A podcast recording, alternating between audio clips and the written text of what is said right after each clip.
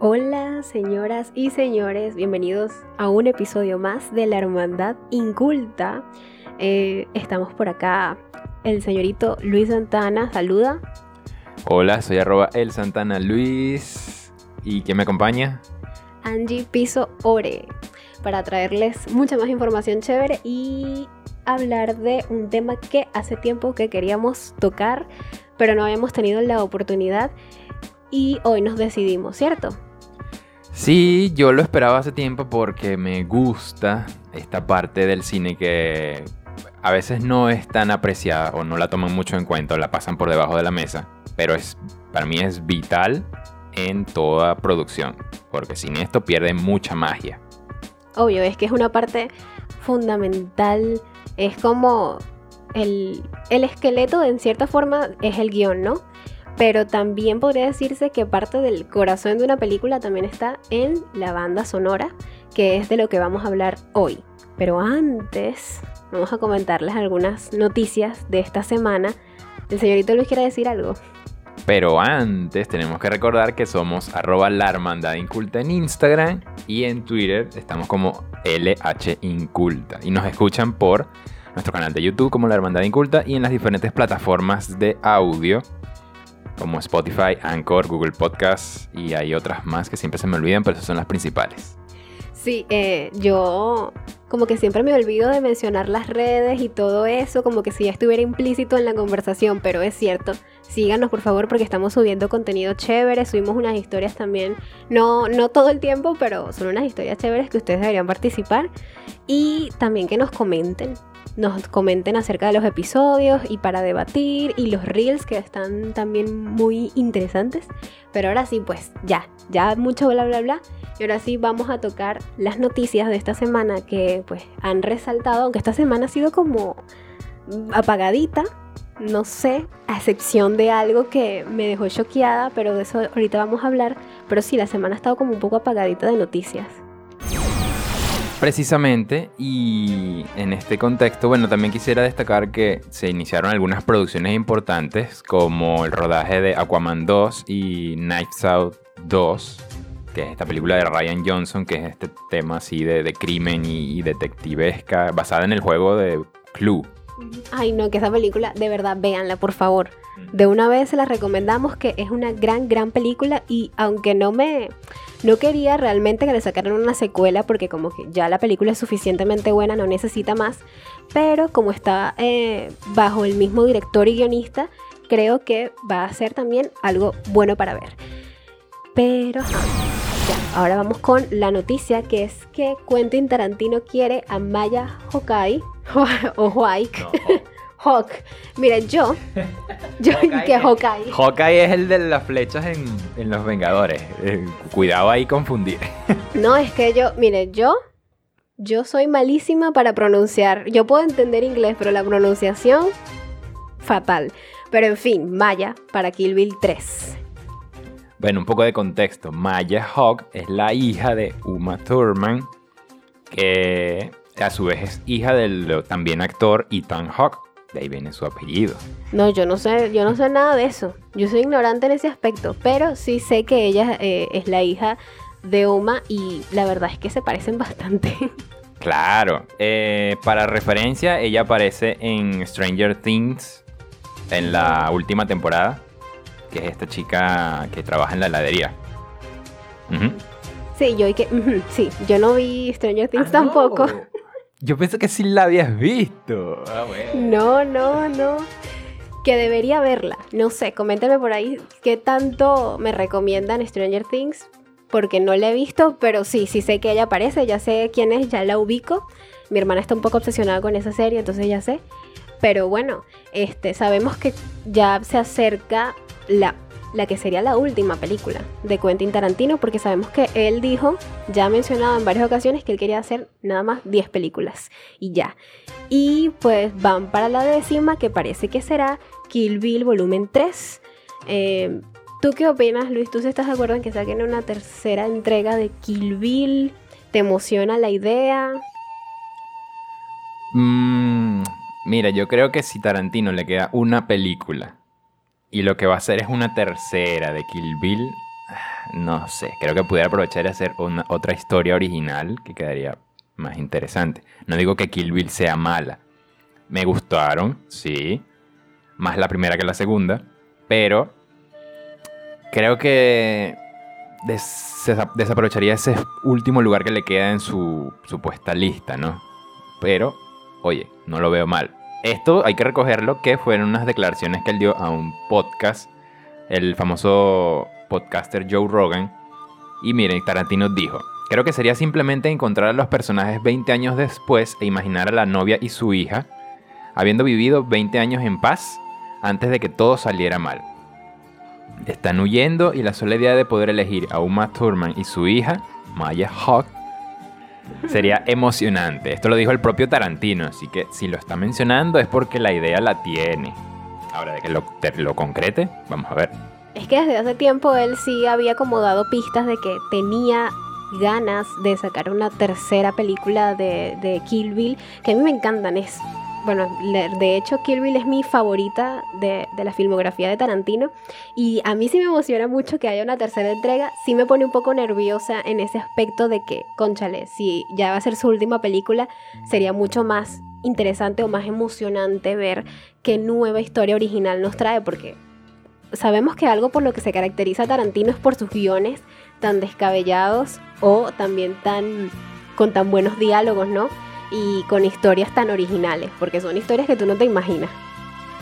Claro, como lo que también se comentó esta semana de la intrahistoria de uno de los personajes en Once Upon a Time in Hollywood, eh, Cliff Booth, que es el doble del personaje de Leonardo DiCaprio, que lo interpreta Brad Pitt. No sé si profundizar en eso, pero es más o menos lo que hablamos de la vasta mente que tiene Tarantino para sus guiones, que además de, de, hacer el guion de la película, pues tiene muchas más ideas que las convierte en una novela que alargan pues todo este mundo que se crea en cada una de sus producciones. Sí, porque es que él, el universo que él creó, se lo toma muy en serio, de hacer tantos comentarios acerca de la vida de los personajes, de, de velar secretos y todo eso, eh, a mí me parece muy cool.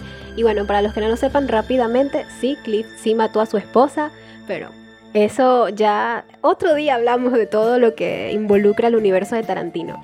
En fin, vamos a la siguiente noticia que es de nuestro arácnido favorito, nuestro amiguito Spider-Man.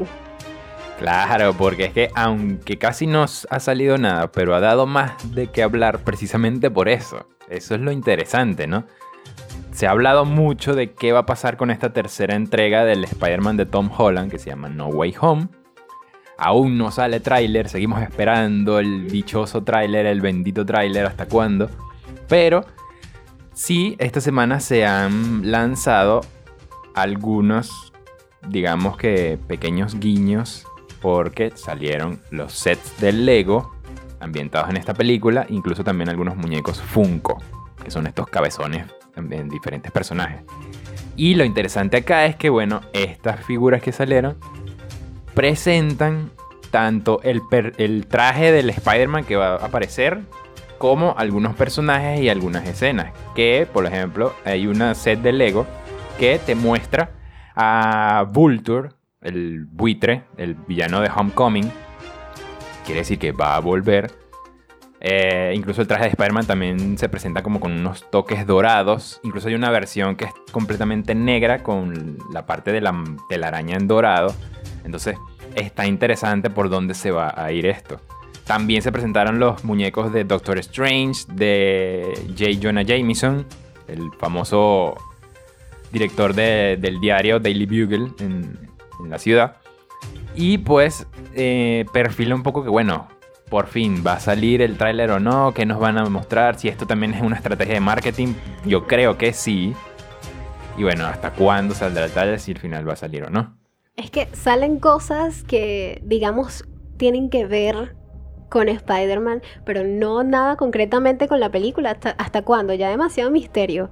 Porque hay muchos rumores y muchas noticias que parecen ser cortina de humo. Ojalá que no. Pero ¿para cuándo el tráiler? Pues, ¿para cuándo el Spider-Verse? Sí nos dan un Loki-Verse, pero el Spider-Verse también importa.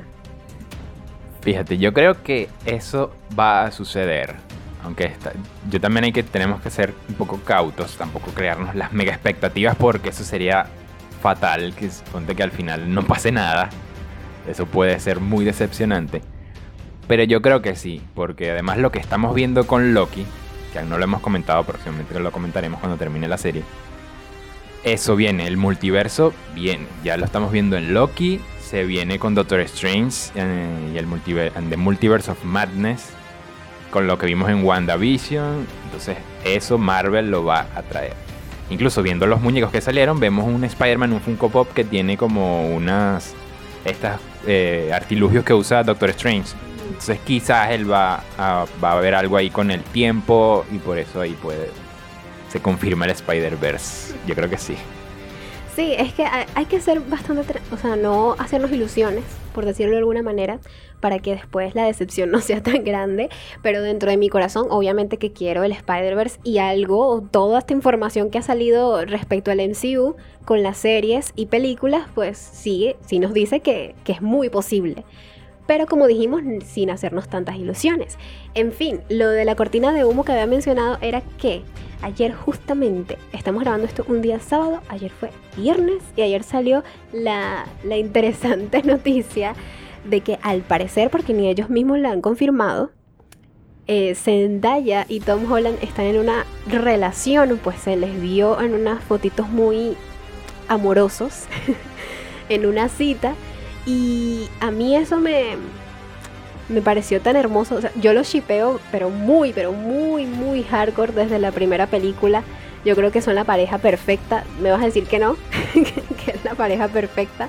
Y, de verdad que me emocionó mucho. Claro, hubo personas que me comentaron así como, bueno, esto parece, o sea, no lo voy a creer al 100% porque parece una manera de desviar la atención de lo que se está esperando, que como ya comentamos es el tráiler de Spider-Man. Pero yo quiero creer dentro de mi mente y mi corazón que es real. Y si resulta una estrategia de marketing, la primera que va a sabotear esa película soy yo. Aviso desde ya, porque con mis sentimientos no se juega de esa manera, ¿ok? Bueno, mira, yo me puedo poner un poco conspiranoico porque eh, sale estos sets de Legos y juguetes, salen estas fotos de nuestros protagonistas e incluso también Kevin Feige, el megaproductor de Marvel, dio unas declaraciones donde él dice, eh, nos gusta jugar con todo esto que se menciona, como que hay veces que no todo lo que se dice es cierto, pero algunas cosas puede que sí. Entonces como que ahí te metes, ah", ¿ves? Entonces que todo esto salga casi que en días consecutivos, eh, para mí sí tiene algo que ver ahí. Ojo, esta relación me parece que sí, está muy chévere de verdad que ellos tienen una química genial en las películas y pues se ven muy bonitos en las fotos y todo y oye, está bien. Incluso hay una foto que me gustó que es cuando eh, sale Zendaya de espaldas montándose en el, auto de Tom y está la mamá de ella así como asomada en, detrás de una, de una cerca. se ve muy cómica. Como que bueno, ajá. Ay, no, los amo. Y odio a Marvel por, por esas estrategias que, no me hacen nada de gracia, ¿ok?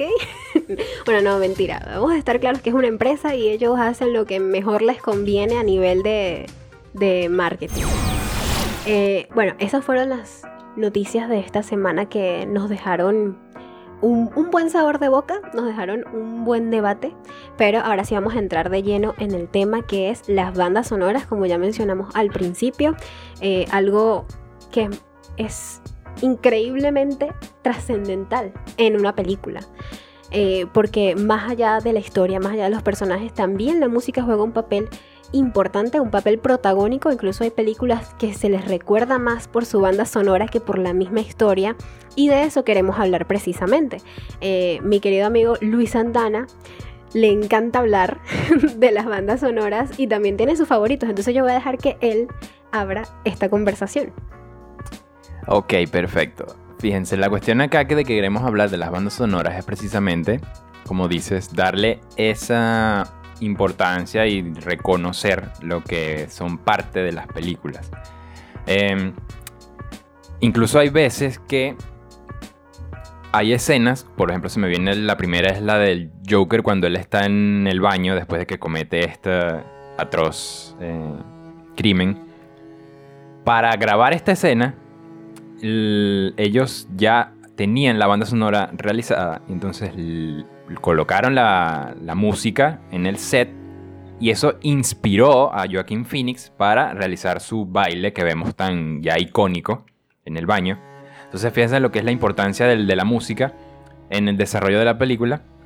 Y pues queremos destacar a los grandes compositores a través de la historia del cine. Yo quisiera comenzar mencionando al que es mi favorito por las bandas que él ha hecho, que son las, mis películas favoritas. Y bueno, para mí este señor es el maestro de la música de la composición cinematográfica, que es Sir John Williams. ¿Sí? Él ya tiene 89 años. Y fíjense, ha compuesto las bandas sonoras para la saga de Star Wars, Harry Potter, también E.T., Tiburón también compuso, eh, Indiana Jones, Jurassic Park, La lista de Schindler. Fíjense, esto es una carrera impresionante. Ha ganado el Oscar en 5 ocasiones y tiene en su haber 52 nominaciones. Entonces, para mí, él es uno de los grandes de todos los tiempos. Tiene que tener un. Le tienen que dar un pedestal en todos los, todos los sitios, todos los teatros, todo, todo. Para mí, él es genial. E incluso me gustaría mencionar, aquí puedo dar como una pequeña recomendación a Jaime Altozano, el youtuber español. Él tiene su canal dedicado a la música y bueno, le ha dado varios videos explicando sus composiciones y de verdad que es genial. O sea, es, un maestro, es un visionario lo que es lo que él transmite en la música. Y ahora que mencionas a Jaime, él tiene un video sobre Harry Potter que me encanta, es uno de mis videos favoritos, que explica cómo la banda sonora pues le da cierta tonalidad a, las emociones que están viviendo los personajes en ese momento. Y ya que mencionas a John Williams, todas estas películas que, que mencionaste acá tienen esa particularidad de que su banda sonora resalta hasta el, primer segundo de cualquier tema, tú reconoces inmediatamente que se trata de una película de Star Wars, que se trata de Harry Potter o que se trata de E.T., que a mí me encanta demasiado la banda sonora de E.T. Eh, es una de mis favoritas, debo decir. Y, y sí, estas películas tienen algo muy importante que saben concatenar bien la, emotividad de la historia con la emotividad de la banda sonora. Eso es cuando hay una buena química entre un director, un productor y un compositor, que es muy importante que todos estos departamentos estén bien conectados para que logren esa, esa fusión que afortunadamente logran estas películas que ya mencionamos.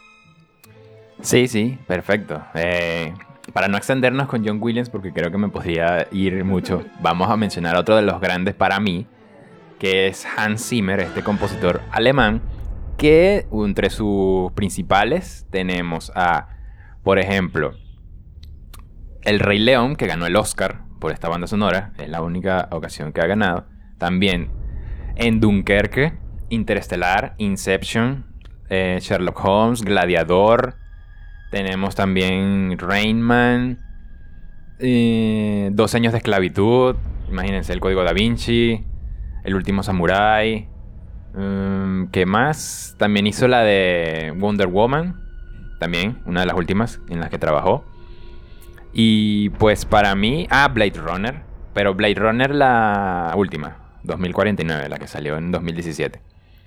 Eh, también Batman vs. Superman. Fíjense. Eh, no, bueno, esta lista es muy larga. Si me las pongo a mencionar todas. No, bueno. Eh, lo que me gusta de Hans Zimmer eh, ah, también va a estar en Dune, la próxima película interesante. ¿sí? ¿Qué pasa con Hans Zimmer? A mí me gusta su estilo porque él es muy. Es un estilo muy.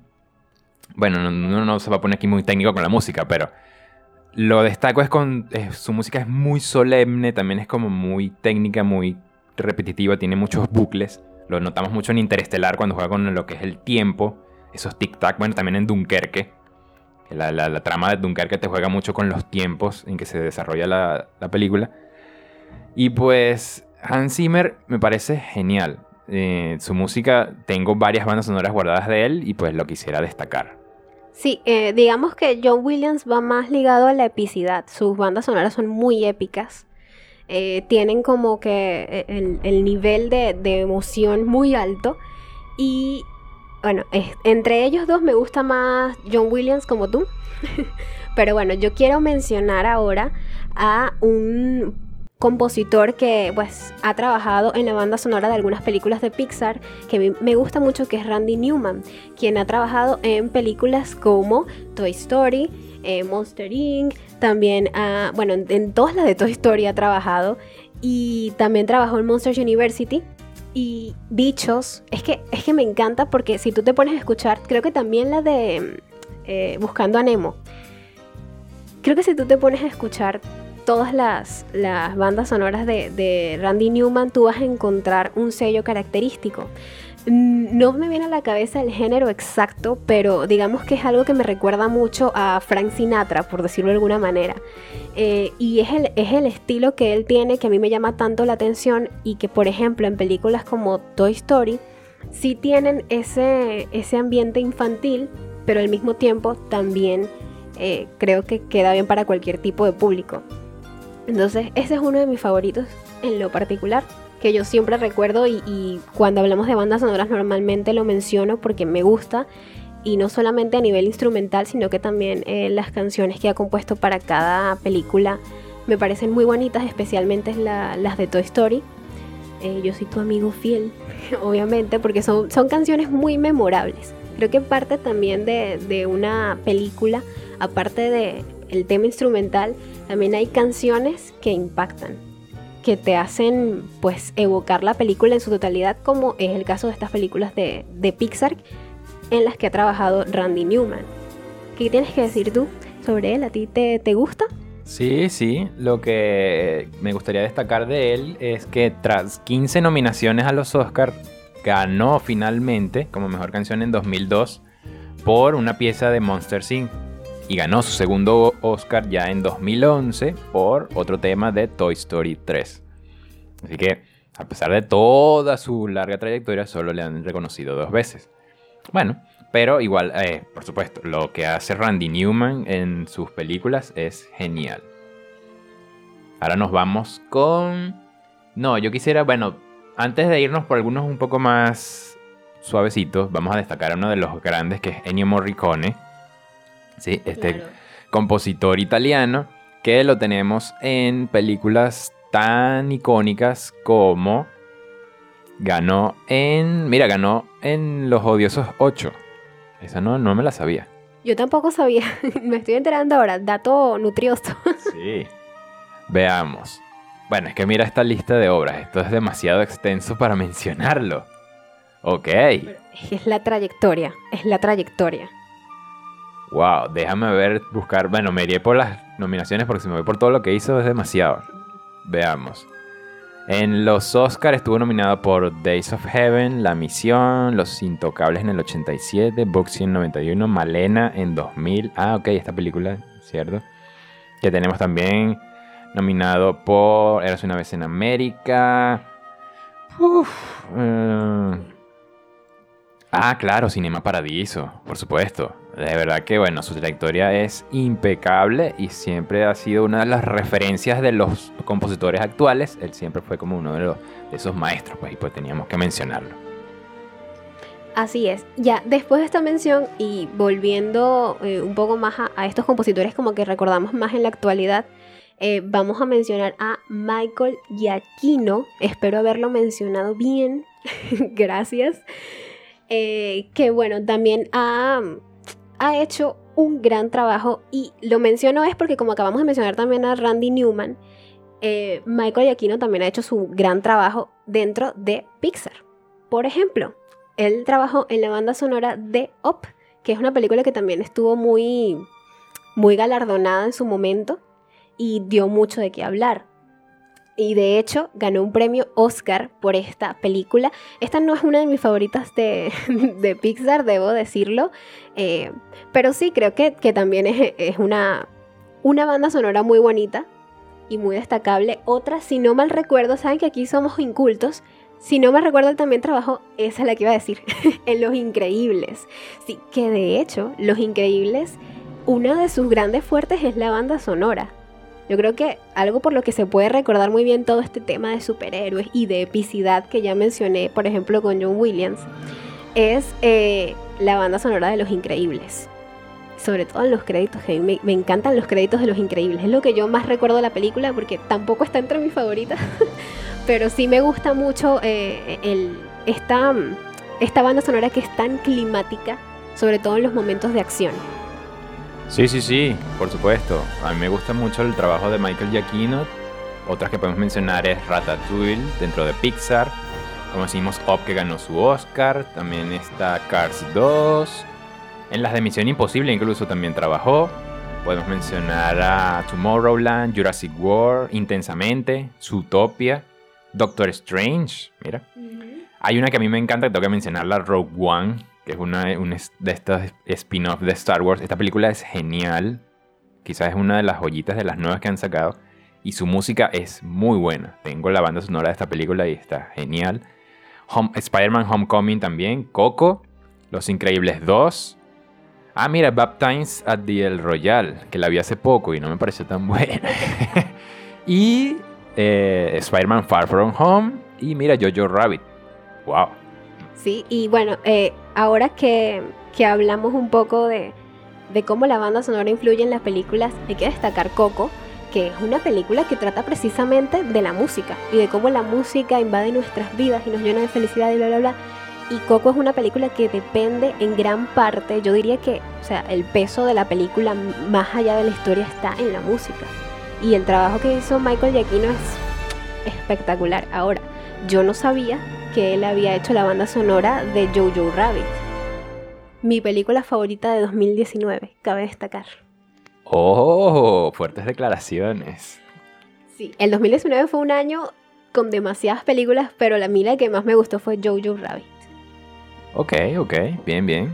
Que vamos a pasar ahora a destacar a Alan Silvestri, que este compositor estadounidense, aunque no es muy reconocido, pero mira, tiene estas eh, películas interesantes. Forrest Gump, la trilogía de Volver al Futuro, eh, esa música es icónica. Tenemos también Depredador, El Náufrago, la película esta de Tom Hanks. Wilson. Eso no se me olvida nunca. Eh, también, mira, El Expreso Polar. También compuso esta. Y ya entrando en el universo de Marvel, compuso Capitán América, El Primer Vengador. Y The Avengers, la de 2012, Infinity War y Endgame. Que aquí hay que destacar la famosa, creo que ya es célebre y famosa, la canción de los portales. En esa Mm. épica escena de cuando se abren los portales y pues reaparecen todos estos héroes y esta, esa música es épica, de verdad que... Y hay que destacarla porque en un principio las bandas sonoras de las películas de Marvel creo que era más por el tema de ya de la edición, del montaje final, incluso no destacaban tanto. Tú no recordabas mucho, o sea, no, no se te vienen, vienen a la mente tan rápido como las de John Williams. Tú cuando escuchas una canción de, de algunas películas de, de Marvel, del universo cinematográfico, no te llegan. Sí, sí, ha pasado últimamente, como te digo, con las de los Vengadores, porque bueno, ya como que le dieron ese protagonismo que necesitan. Pero eso era un punto débil en las películas de Marvel en un principio. Y pues con estas composiciones de Alan Silvestri, pues lo han logrado. Y de verdad que están muy, muy bien hechas. A ver, aquí yo quiero hablar de versatilidad, porque hasta donde yo tengo entendido, este señor que es el compositor de las películas de, Los Vengadores, también compuso Lilo y Stitch. La, la banda sonora de Lilo y Stitch. Y por eso es que digo que es versatilidad, porque son dos polos opuestos. Una película eh, con, ambientada en Hawái y la comparas también con una película de superhéroes. es, un, es un poco extraño. Yo sí recuerdo que eh, hace un tiempo se hablaba mucho de esa dualidad. Entonces a mí me parece muy interesante que a pesar de que tú tengas tu estilo particular con el que te puedes reconocer, también seas capaz de elaborar otras piezas totalmente distintas a las que ya estás acostumbrado. Claro, Lilo Stitch salió antes que Los Vengadores, pero eh, bueno, creo, hasta donde tengo entendido, Lilo Stitch salió antes que Los Vengadores. Entonces eh, es una diferencia muy interesante y quería destacarla en lo particular. Creo que Lilo y Stitch tiene una de las mejores bandas sonoras de Disney. Eh, a mí me encanta, me encanta. Aparte que también el tema de, agregar canciones de Elvis, pues obviamente que eso es un plus. Pero bueno, aquí como dije, versatilidad ante todo. Sí, sí, sí. Otra de las que te puedo mencionar rapidito de él que no sabía, tenemos también a J. Joe. También quiero mencionar a Aliados, que es esta película con Brad Pitt. Mira, Ready Player One, que es esta película de, Steven Spielberg. A mí me gustó el- el libro, la película no tanto. Las brujas. Ah, mira, Las Brujas, que fue del año pasado. Esa película no la vi. No me llamó la atención. Yo tampoco. No, no la voy a ver tampoco, creo. Eh, en fin, eso es lo que teníamos que decir de Silvestre, pero ahora vamos a mencionar a Alexander Desplat. Ok, esto vamos a mencionarlos rapidito porque ya tenemos que ir cerrando. Porque sí, hay muchos compositores y creo que estamos, se están viendo que nos gustan. Pero es que sí, el trabajo es genial. Quiero destacar también a Alexander Desplat. Él es un compositor franco-griego. Ah, mira. Y fíjate, tiene dos premios Oscar por El Gran Hotel Budapest, por favor. Y La Forma del Agua, esta película de Guillermo del Toro. Así que genial también su trabajo. Lo destaco también por, fíjense, eh, La Brújula Dorada, el curioso caso de Benjamin Button. Uy, Crepúsculo. Bueno. Fantastic Mr. Fox, eh, Las Reliquias de la Muerte, parte 1 y 2, El Discurso del Rey, La Chica Danesa, Moonrise Kingdom, Argo, El Origen de los Guardianes, La Noche Más Oscura, esta película es genial con Jessica Chastain, eh, Godzilla, The Imitation Game es la de con Benedict Cumberbatch, la de Alan Turing. Ujú. Unbroken, que es esta película genial dirigida por Angelina Jolie de la Segunda Guerra Mundial. ¿Sí la viste? Ajá, todavía tienes esa tarea. E Isla de Perros. Entonces, Alexander Desplat también genial. Todas las películas que ha trabajado. Junto con. Principalmente, fíjate que uno de sus aliados es este. Wes Anderson, por supuesto. Entonces, genial. Su, su estilo también me gusta mucho. Y ya que, bueno, ya vamos a terminar, entonces yo sí quería mencionar a uno de mis compositores favoritos que no lo iba a dejar por fuera. Si ustedes creen que yo iba a dejar la- pasar la oportunidad, están muy equivocados. Que es el compositor, la mano derecha en cuanto a música de Hayao Miyazaki, que es el señor Joe Hisaishi, que es el que compuso la mayoría de la banda sonora de la mayoría de películas dirigidas eh, por Miyazaki y Estudio Ghibli en general. Él compuso la banda sonora del viaje de Chihiro, de El Castillo Ambulante, de Kiki Entregas a Domicilio, de Mi Vecino Totoro, de Porco Rosso, del Castillo en el Cielo, de, casi todas las películas que yo recuerde, creo que todas, las de, las de Miyazaki. Y espero que, obviamente, también eh, eh, sea el compositor de la banda sonora de la nueva película de Miyazaki que está en proceso.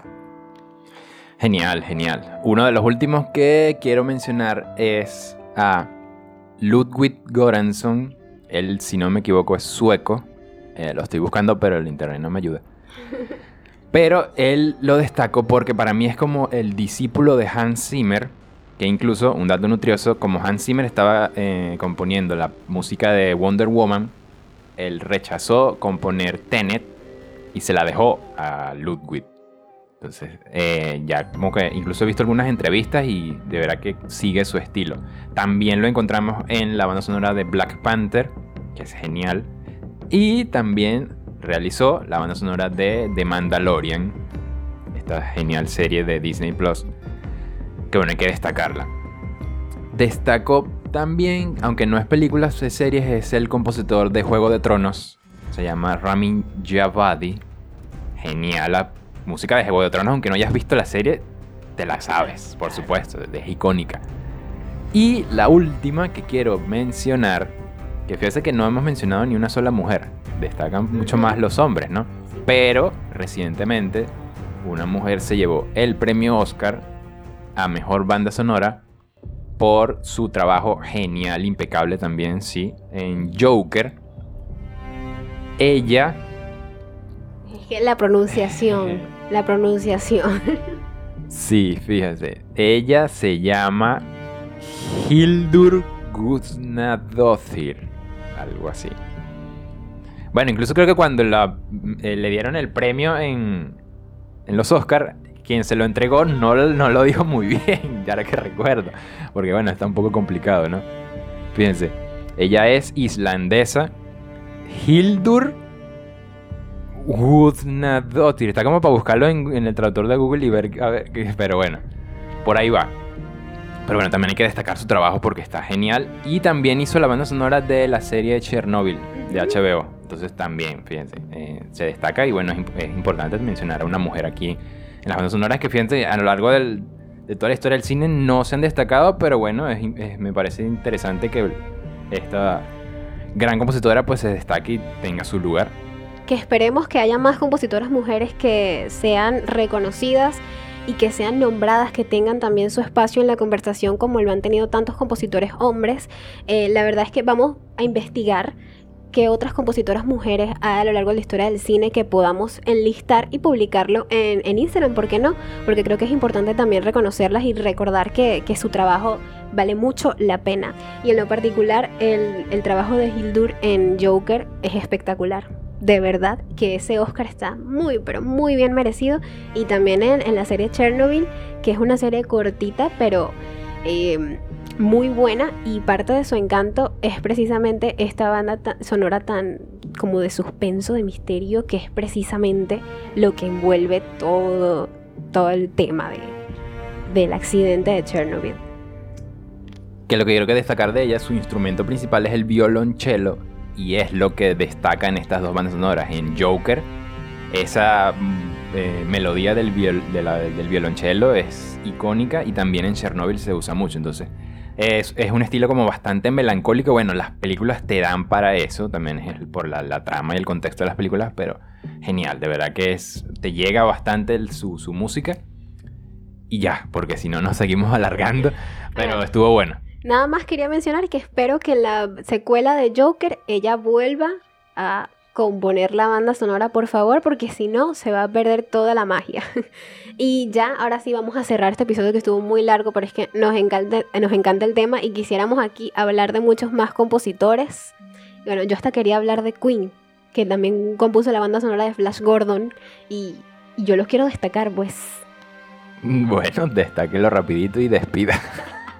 Bueno, nada, que, que, Queen la compuso, también formó parte de la banda sonora de la película Los Inmortales. Eh, y nada, que a veces la banda sonora puede ser incluso más imponente y más recordada, más memorable que la propia película, como es el caso de Flash Gordon, que no envejeció tan bien, pero Queen siempre, siempre, adelante. Perfecto, así cerramos este episodio bastante interesante. Me gustó cómo se desarrolló. De las bandas sonoras lo quería hacer hace tiempo porque me gusta la música del cine la uso mucho para trabajar además y me gusta todo lo que es la, música instrumental. Así cerramos este episodio de La Hermandad Inculta, una producción de Enigmas Producciones. En Instagram somos arroba La Hermandad Inculta, en Twitter somos LH Inculta. ¿Y por dónde nos escuchan? Por Spotify, Google Podcast y bueno, Anchor, que de ahí se desprenden todos los demás links. Eh, el link está en la biografía de nuestro Instagram, por cierto, así que vayan, y escúchenos y coméntenos, díganos sus bandas sonoras favoritas, lo vamos a dejar en las historias y ya nos despedimos por acá, Angie Piso Ore y el Santana Luis. Así cerramos hasta el próximo reunión inculta en sala capitular. Chao. Bye.